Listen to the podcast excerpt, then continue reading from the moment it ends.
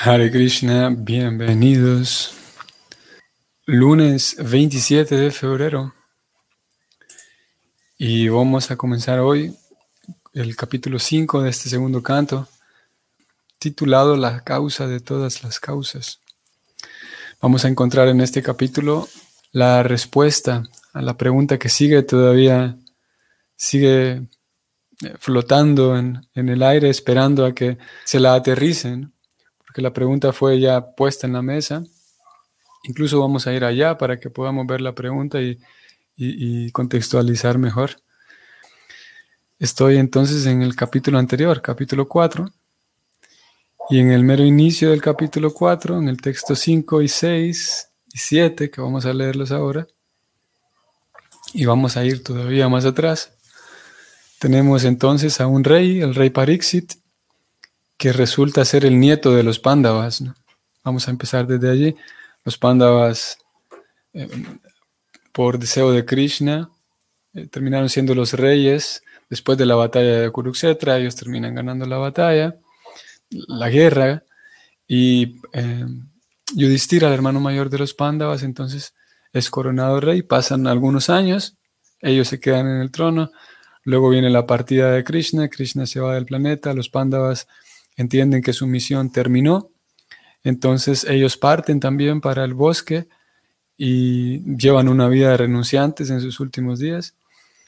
Y antes de partir para el bosque, entonces Yudhishthira, el rey en ese momento, eh, corona a su nieto, que es em, Pariksit, que no conoció al Señor Krishna, después de que ya cuando llega el momento en el que él está grande, y siendo rey ahora viaja por diferentes lugares y en diferentes ciudades la gente lo reconoce, la gente sabe que él es el nieto de los Pándavas.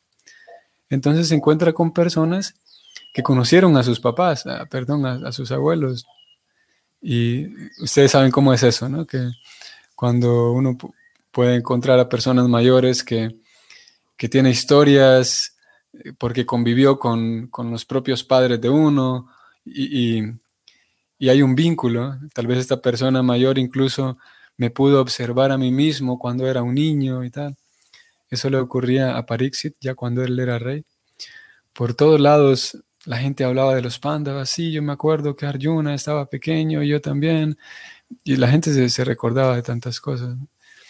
Y una de las cosas que tanto, uno de los temas tan constantes que Pariksit escuchaba en estos viajes era el, tema Krishna. Toda la gente recordaba a Krishna, pero él no, no tenía un recuerdo así claro de, Krishna. Y es ese Pariksit entonces, el que después de ser rey, llega un momento en el que recibe la maldición de morir dentro de siete días y él decide, siendo un devoto de Krishna, decide aprovechar esa última semana para dedicarse eh, por entero al Señor Supremo. Corona a su propio hijo, le, hereda el trono y él entonces se va de manera más, la más simple manera posible, se va a la orilla del Ganges para meditar en el Señor, sentado allí a la orilla de aquel sagrado río, hasta que llega el momento de la muerte. Y es en esa escena entonces se reúnen una gran cantidad de personas muy ilustres, sabios y santos y renunciantes, sacerdotes, filósofos, se reúnen allí alrededor, sentados junto con el sabio, para acompañarlo, para presenciar aquel momento histórico que el nieto de los Pándavas y el gran devoto Pariksit va a sentarse aquí hasta que muera. Así que todos aquellos santos querían presenciar eso. Aparte, todos no solamente querían presenciarlo como para tomarse una foto y subirla a sus historias de Facebook, no solamente por vivir el momento, sino que ellos valoraban y apreciaban la compañía de Parixit, porque un Vaishnava, un Vaishnava puro. Así que ahí estaban todos, y entre todos aquellos santos que llegaron allí, Parixit, eh, él era un gran devoto, así que valoraba a él también en, respuesta, él valoraba la compañía de los grandes personajes que llegaron a acompañarlo. y les pidió por favor a ellos, él siendo un rey, se consideraba sirviente de los santos, y él les pidió que por favor lo iluminen en la comprensión espiritual. Y entre todos ellos, Sukadeva Goswami, entonces eh, le hablan acerca de Krishna. Y la conversación que ellos dos tienen entonces, Pariksit, el rey, o, el anterior rey, el rey retirado, habla con Shukadeva, su maestro espiritual, y toda la conversación que ellos sostuvieron entonces fue registrada en la forma de este libro, el Bhagavatam. Entonces llega un punto, llega un momento en el que Pariksit em, bueno, hace sus preguntas, se le va respondiendo, él pregunta cuál es el deber de todas las personas que existen, si hay diferentes deberes. Hay personas que tienen hijos, pero aquellos que no tienen hijos tienen deberes diferentes. Hay personas, los ancianos, por ejemplo, tienen ciertos deberes, los educadores tienen ciertos deberes. Y Pariksit preguntó, pero ¿cuál es el deber que le compete a todo ser humano? ¿Cuál es el deber de todo el mundo en todo tiempo, aunque esté enfermo, aunque esté anciano, aunque esté joven, aunque sean días festivos? ¿Cuál es el, deber de todo el mundo en todo momento? Y Pariksit eh, presentó esa pregunta, Sukadeva responde y pregunta, hace otras, presenta una lista de seis preguntas. Y habiendo respondido todo, ya ese, todas, todas sus primeras preguntas estaban respondidas, ahora él pregunta, bueno, quisiera saber, y es lo que vamos a leer aquí, esta siguiente interrogante que da inicio a una nueva sección en la conversación entre ellos dos. Voy a leer desde aquí, texto 3 y 4. La gran alma Maharaj Pariksit, constantemente absorto en pensamientos acerca del Señor Krishna, y sabiendo bien de su inminente muerte, renunció a toda clase de actividades fruitivas y se estableció firmemente en su amor natural por Krishna. E hizo todas estas preguntas. Maharaj Pariksit dijo, Oh erudito Brahmana, tú lo sabes todo porque te encuentras sin contaminación material. Por lo tanto, todo lo que me has hablado parece estar muy en lo correcto. Tus discursos están destruyendo gradualmente la oscuridad de mi ignorancia ya que estás narrando los temas acerca del Señor. Texto 6. Te pido que me des a conocer cómo la personalidad de Dios, mediante sus energías personales, crea estos universos fenoménicos tal como son, los cuales les resultan inconcebibles incluso a los grandes semidioses. Esta es puntualmente la interrogante, la pregunta cómo la personalidad de Dios, mediante sus energías personales, crea estos universos fenoménicos tal como son. O sea, en otras palabras, poniéndolo de manera muy simplista, muy simple, pregunta Parixit, ¿cómo se crea el universo? Quiero saber cómo se crea todo esto que vemos. ¿Cómo es que Dios crea el universo? Y vamos a encontrar ahora entonces, adentrándonos en el capítulo 5, vamos a ir allá de una vez, y aquí vamos a encontrar esa respuesta. Pero como dije, vamos a leer antes el último verso de este capítulo 4 que inicia con, el relato que va a corresponder a la respuesta. Voy al último verso del capítulo 4, en donde Shukadeva Goswami dijo lo siguiente. Mi querido rey, Brahma, el primogénito, al ser interrogado por Narada, le informó de esta materia de un modo exacto de esta materia se refiere a la pregunta de cómo se crea el universo. Sigo leyendo. Tal como se lo había hablado directamente el Señor a su propio Hijo, el cual estaba imbuido de conocimiento védico desde su mismo nacimiento. Entonces Sukadeva, al recibir esa pregunta de cómo se crea el universo, él responde de que, mira, esa, en una ocasión, Brahma, el señor Brahma, le, habló de este tema a Narada Muni. Esa misma pregunta fue hecha por Narada Muni. Él habló de ese tema y por lo tanto la respuesta de Shukadeva va, va a ser la historia o aquel relato que incluye a Narada y Brahma. Vamos ahora sí al capítulo 5 titulado La causa de todas las causas. Texto 1.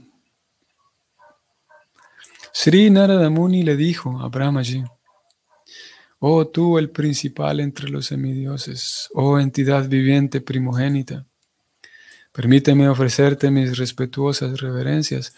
Por favor, háblame de ese conocimiento trascendental que específicamente lo dirige a uno hacia la verdad del alma individual y la superalma. Texto 2. Mi querido Padre, por favor describe concretamente las características de este mundo manifiesto. ¿Cuál es su trasfondo? ¿Cómo se crea? ¿Cómo se conserva? ¿Y bajo el control de quién se lleva a cabo todo? 3.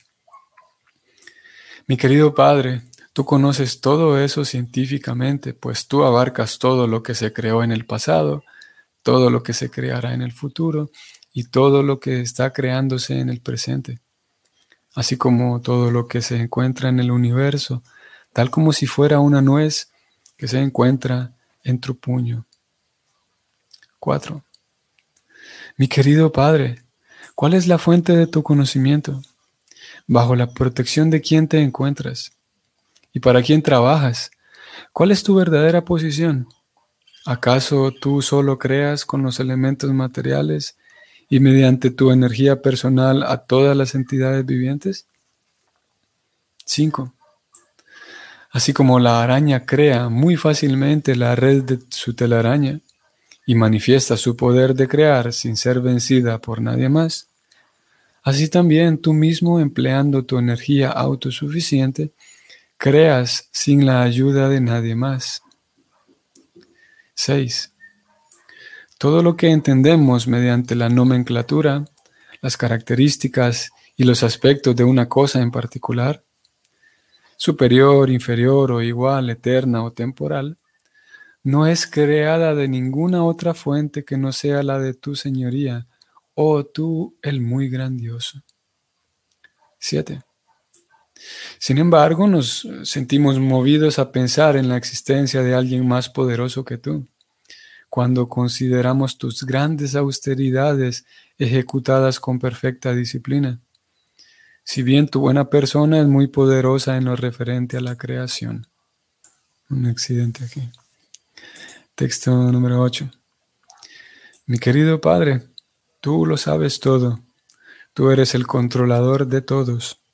Por lo tanto, que por favor se me instruya todo lo que he preguntado de manera que yo sea capaz de entenderlo como tu discípulo. 9. El señor Brahma dijo, Mi querido Narada, siendo misericordioso con todos, incluso conmigo mismo, has hecho todas esas preguntas debido a que yo fui inspirado para conocer el poder de la todopoderosa personalidad de Dios. Todo lo que has hablado sobre mí no es falso pues no habrá de engañarse, perdón, pues uno habrá de engañarse con toda seguridad al observar mis poderosas actividades, a menos que, y hasta que, esté consciente de la personalidad de Dios, quien es la verdad última que se encuentra más allá de mí. 11. Yo creo, después de que el Señor manifiesta su creación, mediante su refulgencia personal, conocida como el Brahma Yoti, tal como la luna, el firmamento y los planetas influyentes, y también las estrellas titilantes, manifiestan también su brillo, cuando el sol manifiesta su fuego. 12. Yo le ofrezco mis reverencias al Señor Krishna, Vasudeva, la personalidad de Dios, y medito en él cuya potencia inconcebible los influencia a ellos. ¿A quienes? A la clase de hombres poco inteligentes, para que me llamen el controlador supremo. 13. Hmm. La ilusoria energía del Señor no puede tomar la prioridad sintiéndose avergonzada de su posición, pero aquellos que se encuentran confundidos por ella hablan siempre tonterías, estando absortos, pensando en, abre comillas, soy yo y es mío, yo y mío. Texto 14. Los cinco ingredientes elementales de la creación, la interacción que de ahí surge, organizada por el tiempo eterno, y la intuición o naturaleza de los seres vivientes individuales, son todos partes integrales diferenciadas de la personalidad de Dios, Vasudeva. Y en verdad ellos no tienen ningún otro valor. 15. Las escrituras védicas las hace el Señor Supremo y apuntan a Él. Los semidioses también tienen la función de servir al Señor como partes de su cuerpo.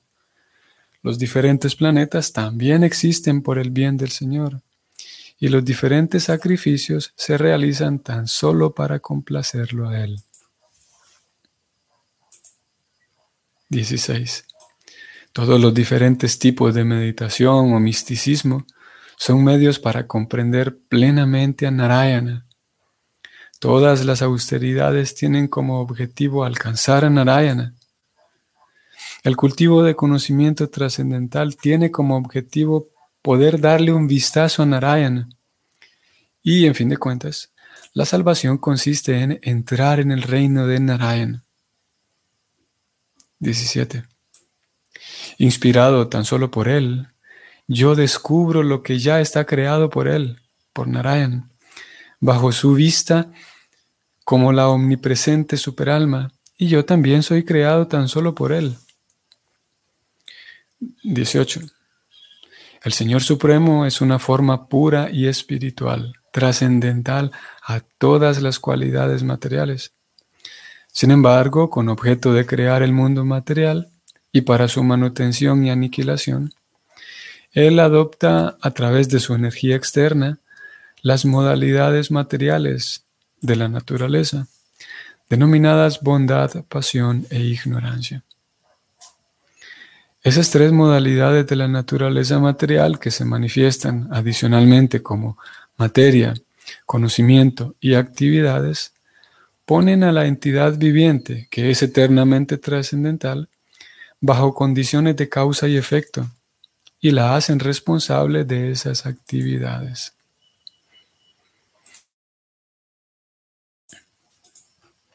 Oh Brahmana, texto 20. El supremo observador, el Señor trascendental, se encuentra más allá de la percepción de los sentidos materiales de las entidades vivientes, debido a las tres modalidades de la naturaleza anteriormente mencionadas. Pero Él es el controlador de todos, incluso de mí. 21. El Señor, quien es el controlador de todas las energías, crea así pues mediante su propia potencia, el tiempo eterno, el destino de todas las entidades vivientes y la naturaleza particular para la cual han sido creadas, y Él de nuevo las fusiona independientemente. Después de la encarnación del primer Purusha, o sea, Karanarna Vasaji Vishnu, aparece el Mahat Tattva, o los principios de la creación material, y luego se manifiesta el tiempo. Y en el transcurso del tiempo aparecen las tres cualidades. Naturaleza significa las tres apariciones cualitativas. Ellas se transforman en actividades. 23. El Mahat Tattva causa las actividades materiales al ser agitado. Al principio hay una transformación de las modalidades de la bondad y la pasión y luego, debido a la modalidad de la ignorancia, la materia, su conocimiento y las diferentes actividades del conocimiento material empiezan a actuar. 24. El ego materialista egocéntrico, siendo así transformado en tres aspectos, se vuelve conocido como las modalidades de bondad, pasión e ignorancia, en tres divisiones, a saber, los poderes que producen materia, el conocimiento de las creaciones materiales y la inteligencia que guía esas actividades materiales. Narada, tú eres lo bastante competente como para comprender esto. 25. De la oscuridad del ego falso se genera el primero de los cinco elementos, es decir, el cielo. Su forma sutil es la, es la cualidad del sonido, tal como el observador se encuentra en relación con lo observado. 26 al 29. Debido a que el cielo se transforma, el aire se genera con la cualidad del tacto y por una sucesión anterior el aire también queda lleno de sonido y de los principios básicos de la duración de la vida, o sea, la percepción de los sentidos, el poder mental y la fuerza corporal. Cuando el aire se transforma en el transcurso del tiempo y con las acciones de la naturaleza, se genera el fuego, y éste adquiere forma con el sentido del tacto y con el sonido. Con el fuego también se transforma. Como el fuego también se transforma, hay una manifestación de agua llena de jugo y sabor. Al igual que antes, también tiene forma y tacto y también está llena de sonido. Y el agua, siendo la transformación de toda la variedad de cosas que se encuentran en la tierra, aparece olorosa al igual que antes, se llena de jugo, tacto, sonido y forma, respectivamente, en sentido cualitativo. 30.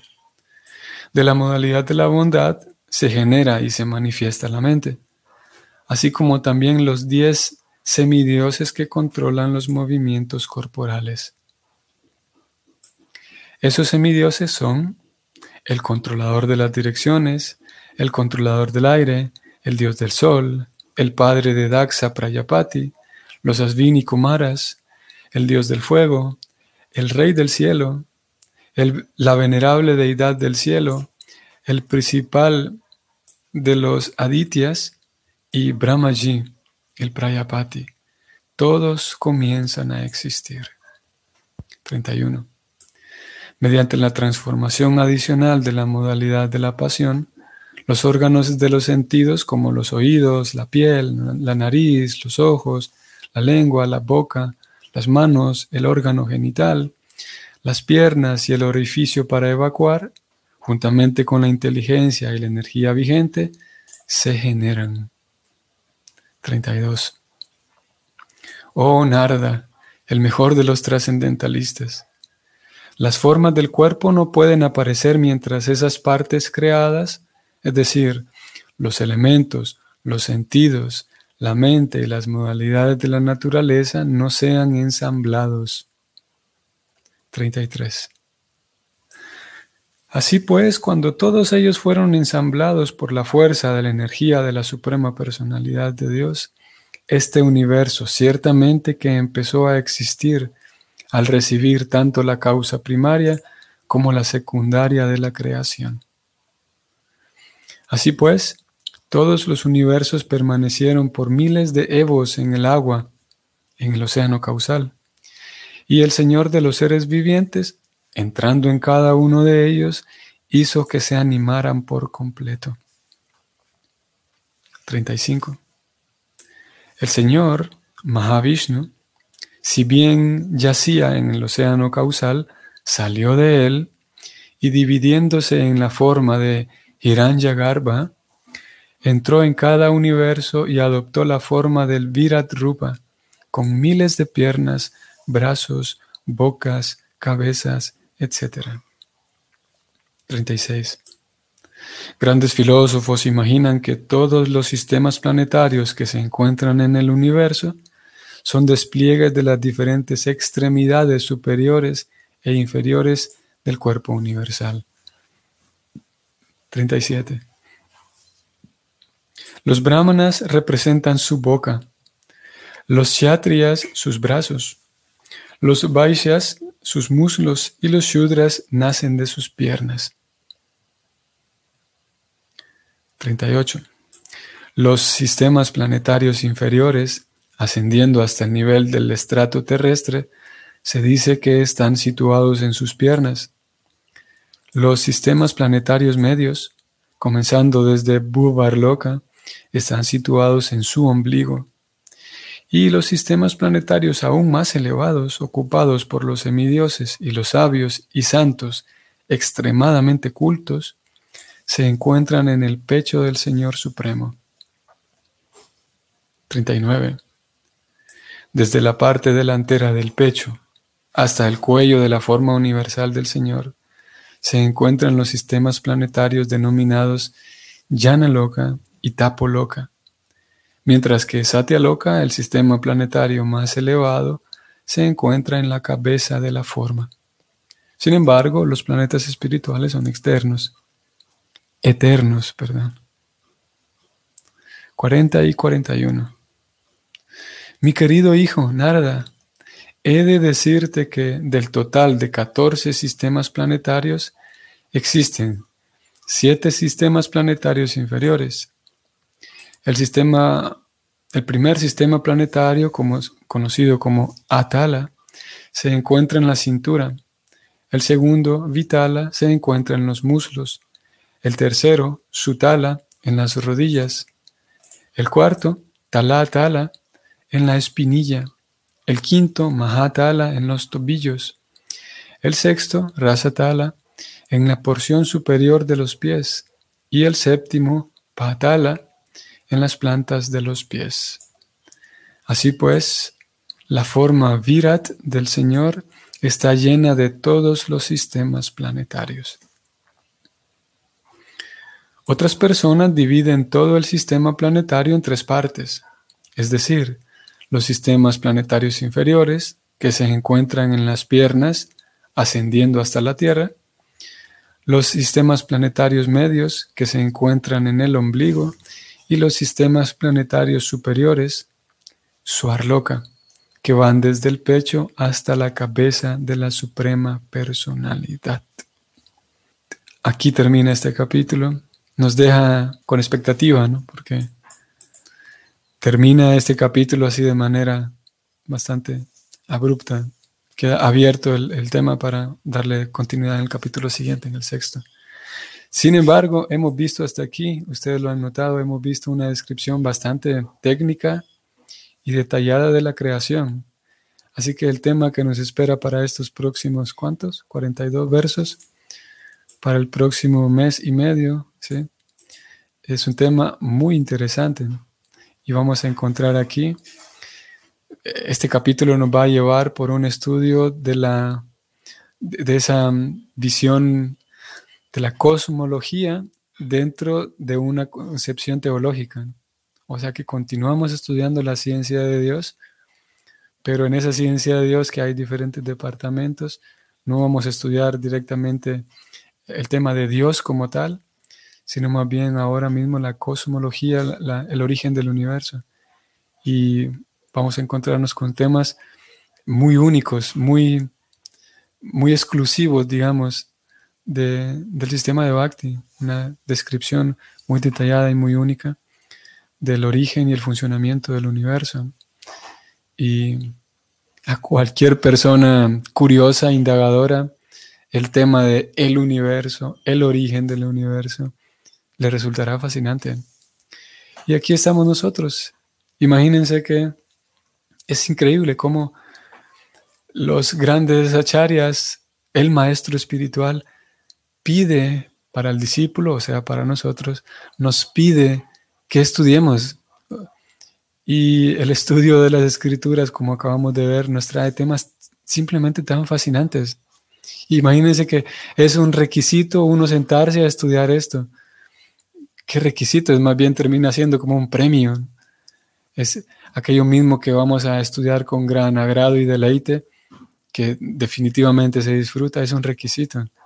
El sistema de Bhakti es tan, como Prabhupada lo llama, es tan sublime y al mismo tiempo es tan bello y tan fácil, al punto de que los requisitos del Bhakti terminan siendo al mismo tiempo cosas disfrutables, como en este caso, que vamos a, a partir de mañana, comenzar de manera detallada el estudio de esto que acabamos de leer, el origen del universo. Y el título de este capítulo es entonces La causa de todas las causas. Muy bien. Entonces nos vamos a encontrar mañana y espero que todo esté bien con ustedes y si el Señor lo permite, seguimos mañana. Hare Krishna.